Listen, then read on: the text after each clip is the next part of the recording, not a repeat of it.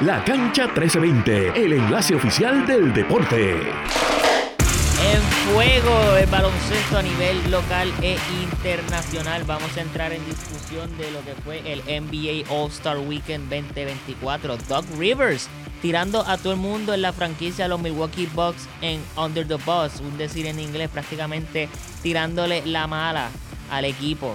Y también vamos a hablar de una noticia del baloncesto local aquí de Puerto Rico, el AmeriCup. La primera ventana se está dando eh, aquí en Puerto Rico para que Puerto Rico pueda clasificar al AmeriCup de la FIBA. También tengo noticias de la NFL y de la pelota. Todos esos son los temas a discutir hoy en la cancha 1320. Muy buenas tardes, buenos días, buenas noches, good evening, good afternoon, buenas madrugadas. En cualquier momento que estén escuchando este episodio de su podcast de análisis deportivo preferido, La Cancha 1320. En el día de hoy me acompaña vía telefónica desde Santurce sean Rivera. Sean, ¿cómo tú estás?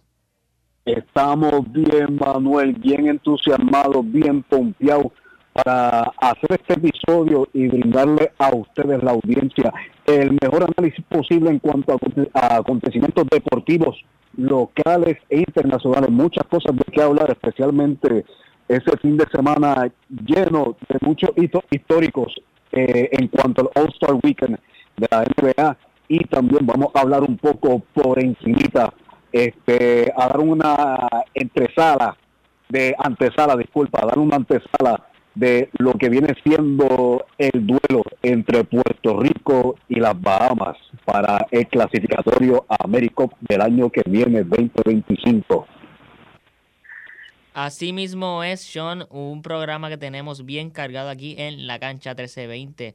Vamos a recordarle a los que nos sintonizan que deben seguir a Radio Isla 1320 en todas nuestras redes sociales, Facebook, Instagram, Twitter, Threads, estamos en todos lados, también en Roku, nos pueden ver en vivo. Pero nada, aquí estamos en la cancha 1320 disponible y dispuesto a brindarle el mejor análisis de los deportes. Y vamos a comenzar con varias noticias que han ocurrido durante la semana. Nuestro último episodio fue el viernes antes del All-Star Weekend y el lunes pues para Puerto Rico fue feriado y pues no estábamos el equipo completo, so no hubo episodio de la cancha 1320. La noticia más importante de prácticamente el, en el mundo del fútbol americano es que Matthew Slater de los New England Patriots se ha retirado después de prácticamente 13 temporadas con el equipo.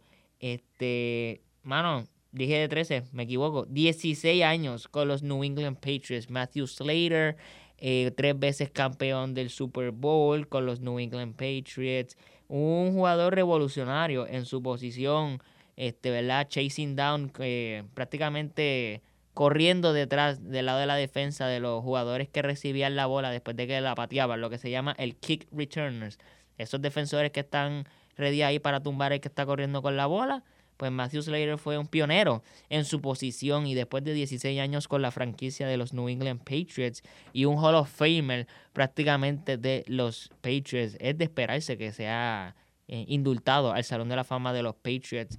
El Matthew Slater se ha retirado, eh, ¿verdad? Le deseamos un excelente retiro a uno de los mejores en su posición y definitivamente un candidato al Salón de la Fama de la NFL. Y señores y señores, ya pronto volvemos con los análisis y la discusión de los juegos de la MLB, ya que los pitchers, catchers y todos los jugadores, shortstop, campo corto, los jardineros, todos los jugadores ya se han reportado al Spring Training. Hoy salió en las redes sociales un video de Shohei Otani con el uniforme de los Dodgers y su nuevo compañero de equipo, Teoscar Hernández, que Teoscar Hernández es de la República Dominicana. Y él empezó a grabar y le dijo, Shohei, eh, dile esto al público. Y él dijo, buenos días, fanáticos. O sea que Shohei Otani está aprendiendo más rápido el español que el inglés. Yo creo que es parte de estar en Los Ángeles y la cultura latina que hay en esa área de California. Y bueno, vamos aquí a entrar rapidito en varias noticias del el baloncesto. Este, vamos primero con las más leves, las más light y unas noticias contentas, felices. Y es que en el videojuego de NBA 2K24, en la parte de My Team, donde Este Sean me corrige. My Team es como antes, que antes yo recuerdo que My Team era que tú le podías poner este, los mofongueros de San Juan y ibas seleccionando jugadores que te salieran como en unos paquetes, ¿verdad? Que tú ganabas de acuerdo a tu posicionamiento y al currency, al dinero que tú tenías en el videojuego. Ejemplo, yo podía abrir un paquete, como decir así, los paquetes de las, de las tarjetas de pelota que abría antes. Y tú decías, ok, tengo este jugador, este jugador, este jugador. Ah, me salió Derek Jeter. Pues, ¿verdad? En el videojuego, en My Team, era de forma virtual. Tú comprabas el paquete y te podían salir cuatro jugadores regulares y entre ellos el quinto jugador era LeBron James. Pues en la plataforma de My Team ahora tú puedes decorar la cancha y el coliseo como los cangrejeros de Santurce. Y es que Bad Bunny y NBA 2K han hecho una colaboración que trae a la marca de los cangrejeros de Santurce y la cervecera de Santurce y todo lo relacionado a los cangrejeros de Santurce a NBA 2K24. Eh, Sean, como eh, aficionado, fanático de los cangrejeros, ¿qué tú me dices de esta colaboración? Solamente voy a, voy a, voy a iniciar, voy a iniciar con esto, Manuel. Papito, los cangrejeros llegaron primero que los gigantes a tu A tu 24, papá. Para que sepa. Pero todavía los cangrejeros pueden. Cangrejeros, mira a mí. Los gigantes de Carolina pueden entrar. Lo que pasa es que hay que pasar más tiempo diseñándolos. Pero aquí ya estoy. Sí, papá, pero no tiene, no tiene una imagen, no tiene la imagen de Bad Bunny que representa la franquicia. Es que, es que le falta eso, le falta, le falta toque, le falta publicidad a los gigantes. Pero nada, todo eso lo digo chisteando, Manuel. Mira, eh, me parece una iniciativa eh, sumamente buena. Se integra la comunidad boricua de manera oficial a la eh, customización de, de, este juego, ¿verdad? De, de, NBA 2K24. Eh, ya como tal, antes de, de que 2K realizara este, este lanzamiento oficial, eh, para My Career y para My Team, tú tenías eh, la opción de descargar ciertas imágenes dentro de un tab de comunidad que era básicamente que cualquier persona con una cuenta registrada con 2K este, puede subir cualquier tipo de imagen para plasmarlo en, uno, en un uniforme o en una cancha. Pero ya lo vemos de manera oficial, ya como tal, si tú tienes un My Player, le puedes poner una jersey de los cangrejeros, Así que este, una sorpresa, una sorpresa muy grande y muy buena para los fanáticos de los cangrejeros. Y yo creo que no solamente para los fanáticos de los cangrejeros, sino también para la comunidad boricua aficionada al, al baloncesto. Enhorabuena, enhorabuena para tu Sí, sí, eh, como mencioné ahorita y como mencionó Sean, este, hay gente que siempre crea sus logos y sus canchas, pero prácticamente una imitación eh, ¿verdad? a los coliseos y a las canchas de Estados Unidos. En este caso, eh, lo que he visto en las plataformas digitales por Instagram, en la página 2K, es que literal es una copia del Coliseo Roberto Clemente hasta el... Tiene el techo diseñado como el Roberto Clemente, el scoreboard, el press box que hay en una de las esquinas laterales del, Roberto Clemente definitivamente como mencionó yo, yo espero que también me añadan al vendedor de piña colada y, de popcorn que me van a dar la, experiencia completa.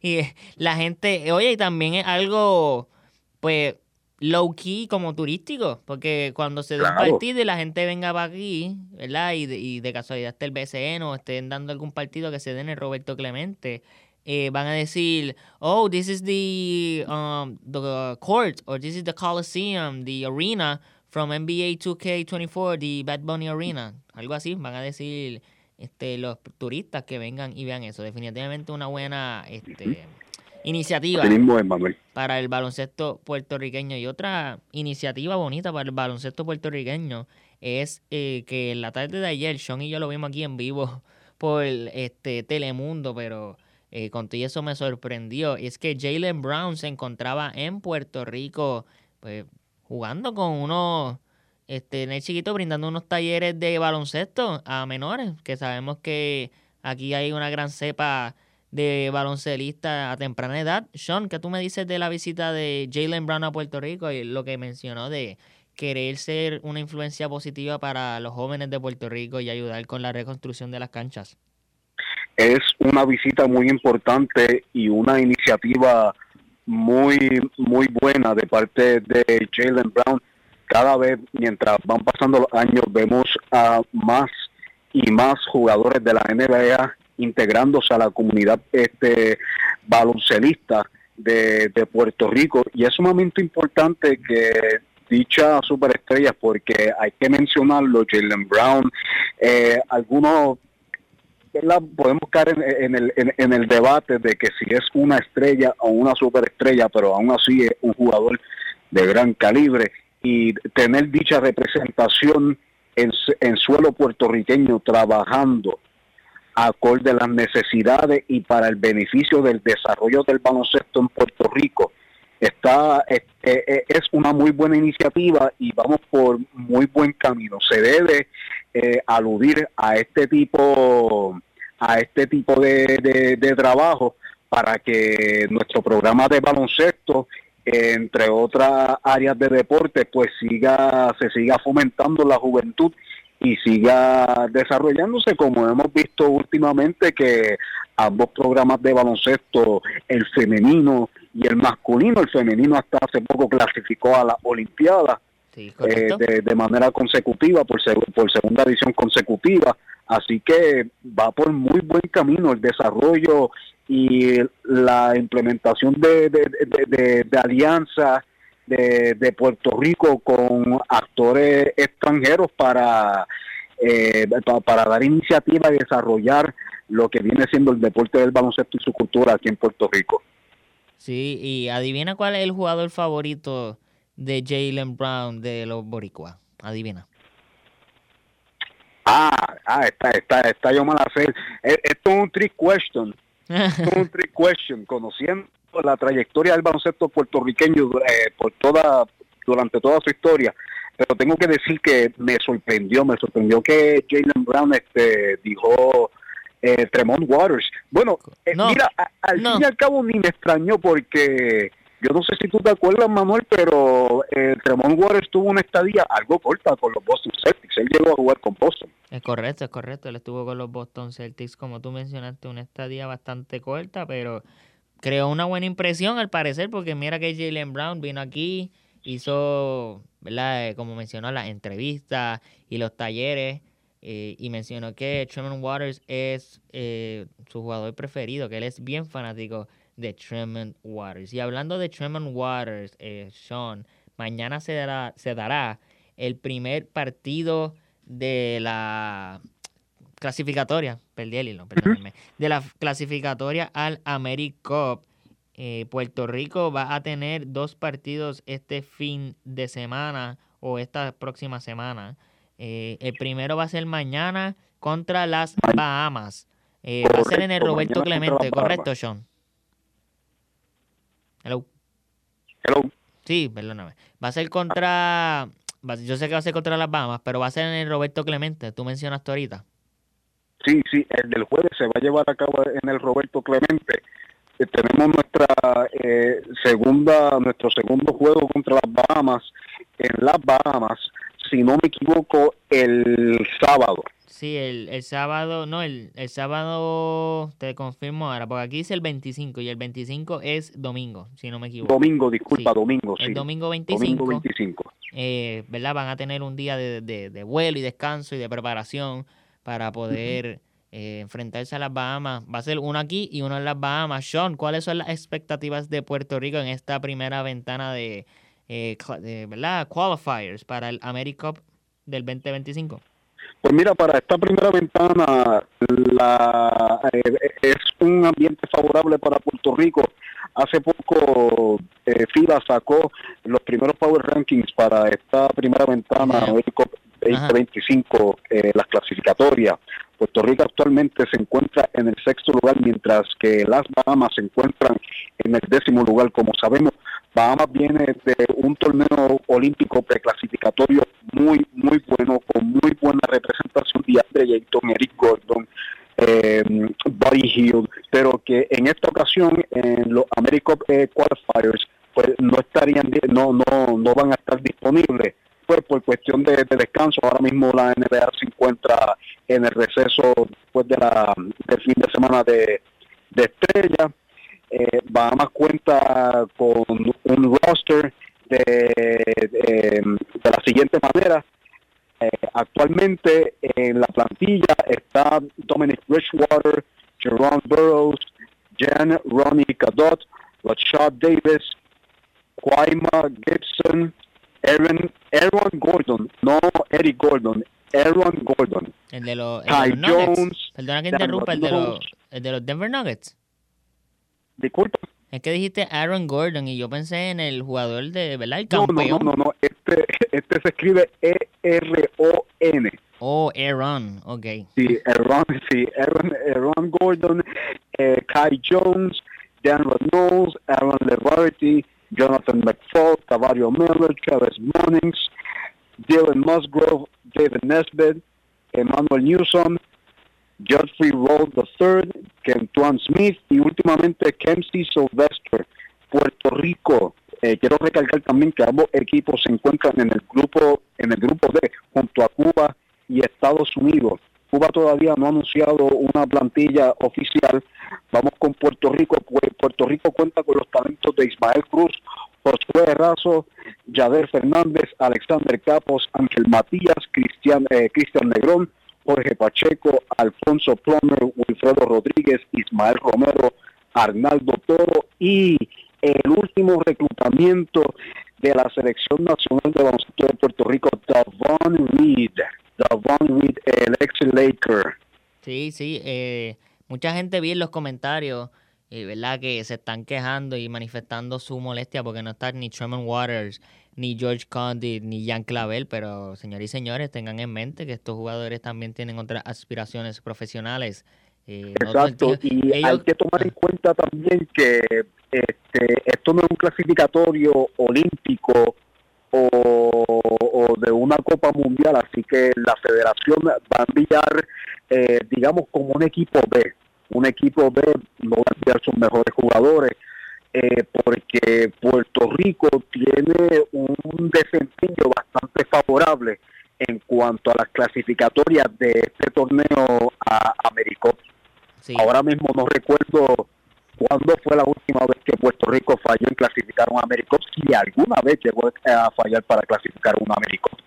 Así que Puerto Rico es de esos países que tiene un desempeño sumamente favorable en cuanto a la clasificación de este torneo eh, continental.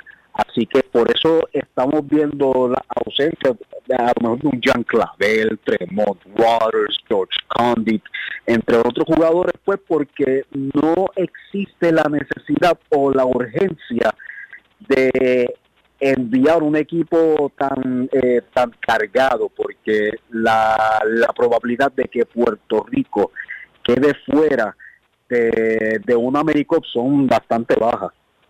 Correcto, es correcto. Y hay que guardar también energía y los refuerzos para las ventanas de clasificatoria de las Olimpiadas, que también serán aquí en Puerto Rico. Pero, ¿verdad? Le deseamos lo mejor a los nuestros en el partido de mañana jueves y el del domingo. Obviamente vamos a estar aquí brindándole el análisis. El del jueves, ah. el del jueves se va a llevar a cabo a las 8 de la noche y este servidor va a estar eh, va a estar va a estar presente en el juego apoyando apoyando a los nuestros y asegurando de que de que lo den todo y tengan la, el apoyo completo de toda la fanaticada porque déjame decirte Manuel jugar frente a una fanaticada anfitriona de Puerto Rico es, difícil. es cosa fácil es difícil es difícil definitivamente Puerto Rico siempre trae la energía Así estemos perdiendo por 20, estamos gritando a favor de los nuestros, abuchando a los oponentes, eh, toda la energía, las vibras correctas para que Puerto Rico salga adelante. Que sí, señores y señores, si escuchan un loco gritando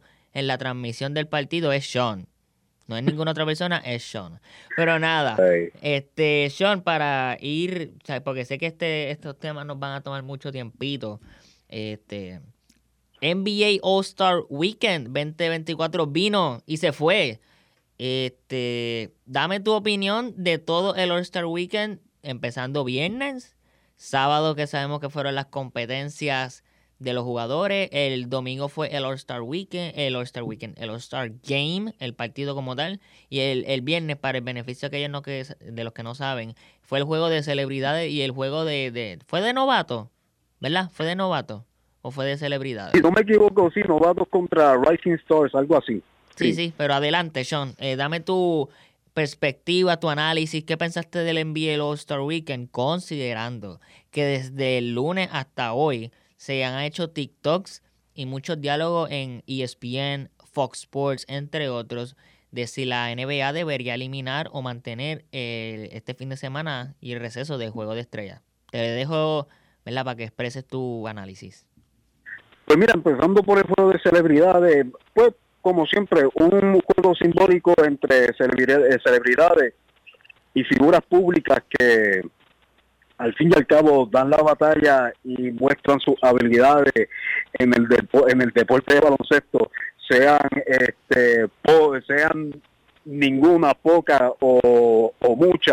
Yo pensé que el equipo de Stephen A. Smith iba a ganar, pero al fin y al cabo terminó ganando el equipo de Shannon. a doble A estaba, eh, estaba en acción el viernes anotando cuatro puntos.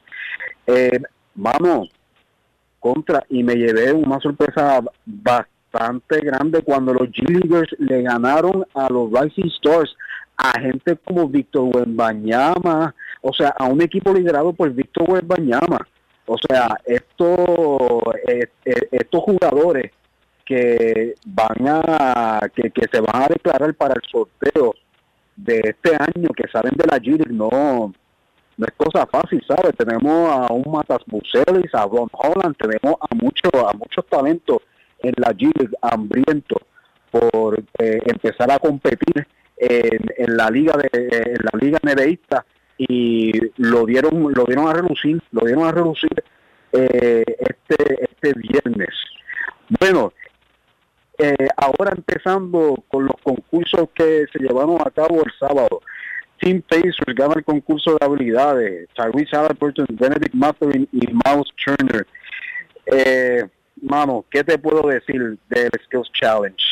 Este, pues vimos algunos jugadores que no estaban al parecer tan motivados para completar el, concurso. A Scotty Bourne se le perdió la bola un par de veces, llegó a tirar una de espalda y Anthony Edwards cuando le tocó a tirar desde la esquina empezó a tirar con la mano zurda que no es este obviamente falló toda o si no en su gran mayoría eh, dándole la, bola cayendo inicialmente detrás del canasto.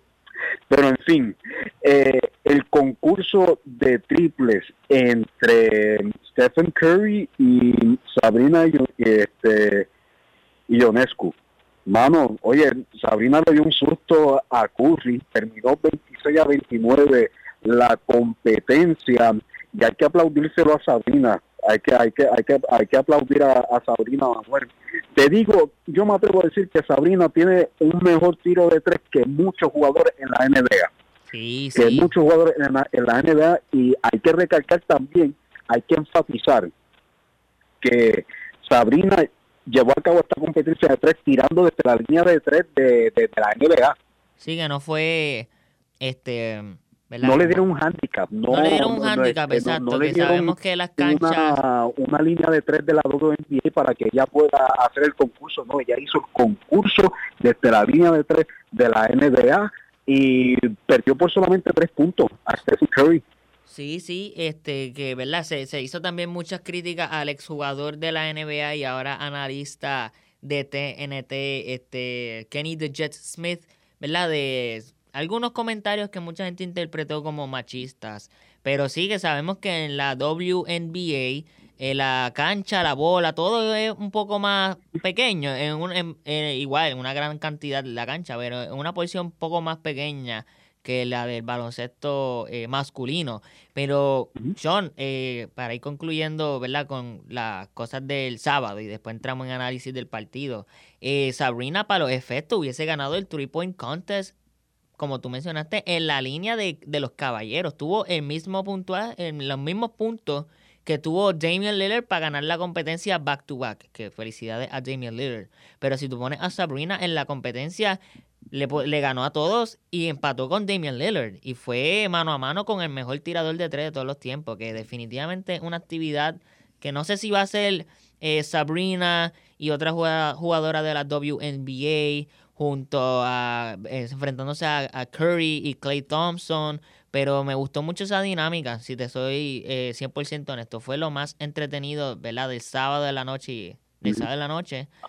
A mí este también me gustó bastante la dinámica. Hay otros que dicen chisteando por ahí que este concurso se hizo para no dejar a Stephen Curry competir en la competencia de tres porque ¿Tú crees? ¿Eso es lo que tú crees?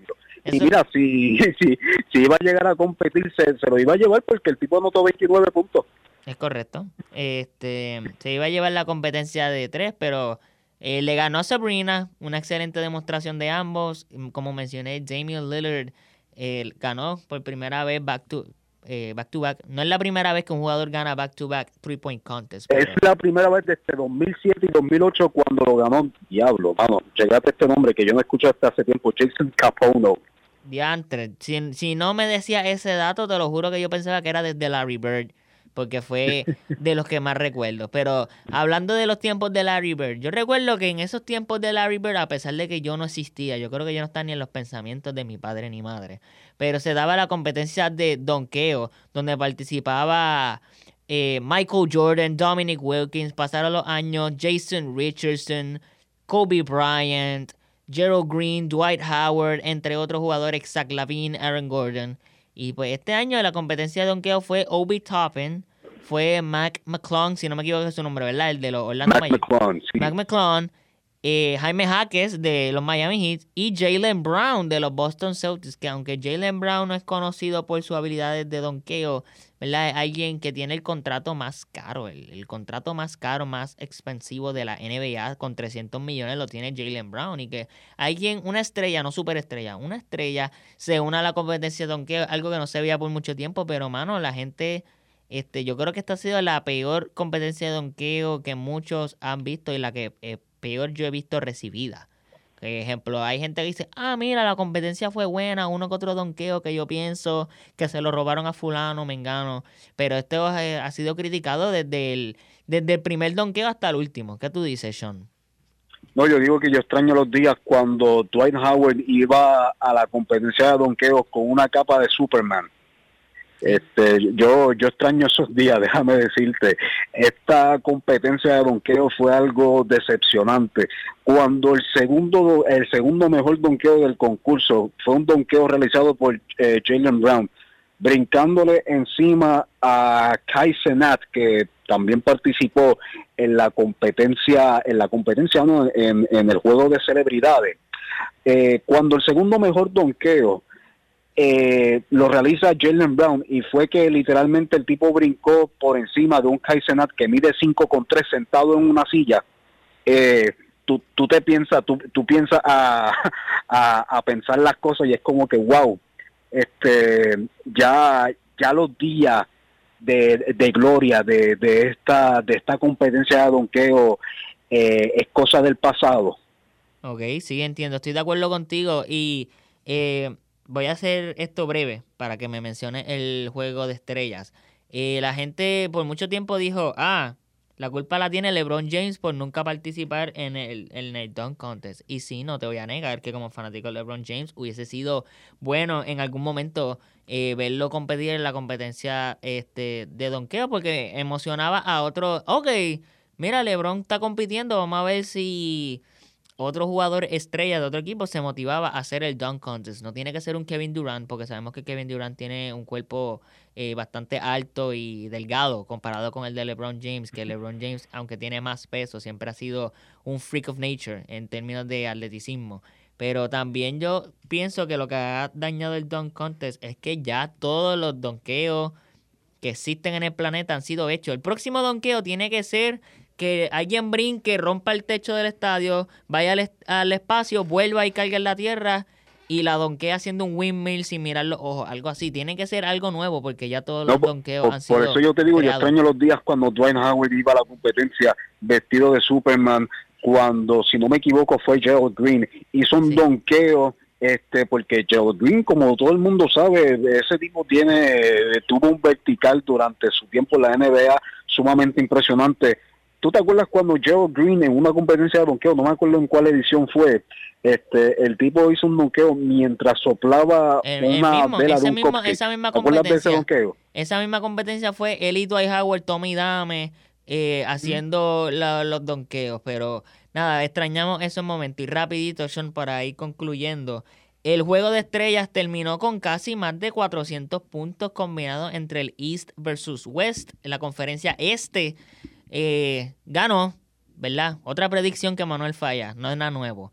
Pero eh, la conferencia este gana detrás de Damian Lillard. Eh, la conferencia oeste tuvo buena participación de todos sus jugadores y de Carl Anthony Towns, pero se ha formado la discusión de si el juego de estrellas debe seguir debido a la poca defensa que se demuestra. Sean, tu opinión. Eh, un juego sumamente aburrido. Aún así, se aún así rompiéndose el récord de anotación máxima por primera vez en la historia de unos eh, juegos All-Star se llega a los 200 puntos en un partido, pero es por eso mismo, porque no existe la dinámica de, de, de, de, jugar defensa, de jugar defense. En el, en el juego es un toma y dame. Tú la metes, yo la meto para atrás. Tú la metes, yo la meto para atrás.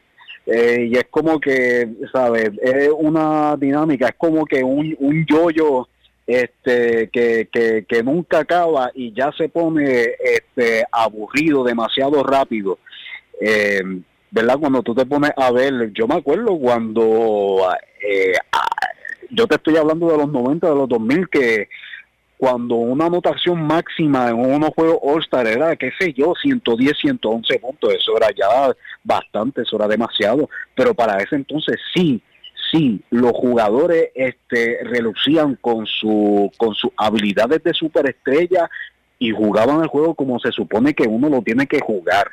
Pero cuando Luka Doncic está, está tirando tiros de cancha completa eh, sin necesidad alguna y eh, hay otros jugadores que eh, intentan donqueo imposible eh, ¿verdad? a comparación de su de, de, sus habilidades disponibles eh, ya como que pues eh, es como que más de lo mismo ya el formato se está como que se, se está poniendo bastante aburrido sí, sí. Este, así que sí 211 puntos pero eh, no fue no fue exciting para nada. Si te soy honesto uno o si no el juego está el más aburrido que he visto. Sí, este, y, para, y con esto concluyo, eh, que tampoco estamos diciendo que tienen que matarse y botar sangre en un juego de estrellas, porque sabemos que quedan varios partidos en la temporada y que muchos equipos desean tener sus jugadores estrellas para la postemporada y para poder clasificar a la postemporada y llegar a la final. Pero un poquito más de esfuerzo. No sé si deben cambiar el resultado del partido, ejemplo, como en la pelota, que muchas veces por muchos años en el juego de estrellas de la pelota, el equipo ganador tenía ventaja de cancha local en la World Series, en la Serie Mundial, pero eso es otro, ¿verdad? Esos son temas para discutir en otra edición de La Cancha 1320. Sean, gracias por acompañarme, así sea vía telefónica. Gracias a ti, Manuel, gracias a Jorge y gracias a los que siempre sintonizan este podcast, su podcast, La Cancha 1320. Muchas gracias. Muchas gracias a todos ustedes. Ya saben, si escuchan a alguien gritando en el partido de Puerto Rico contra las Bahamas, es Sean. Vamos a los nuestros, Puerto Rico para arriba. Vamos allá, Boricua. Peor de los casos, celebramos derrota o victoria, pero preferimos celebrar una victoria. Y esto ha sido todo por hoy en este episodio de La Cancha 1320. El viernes volvemos con más análisis y discusión deportiva. Mi nombre es Manuel Vélez Aldaña y será hasta la próxima.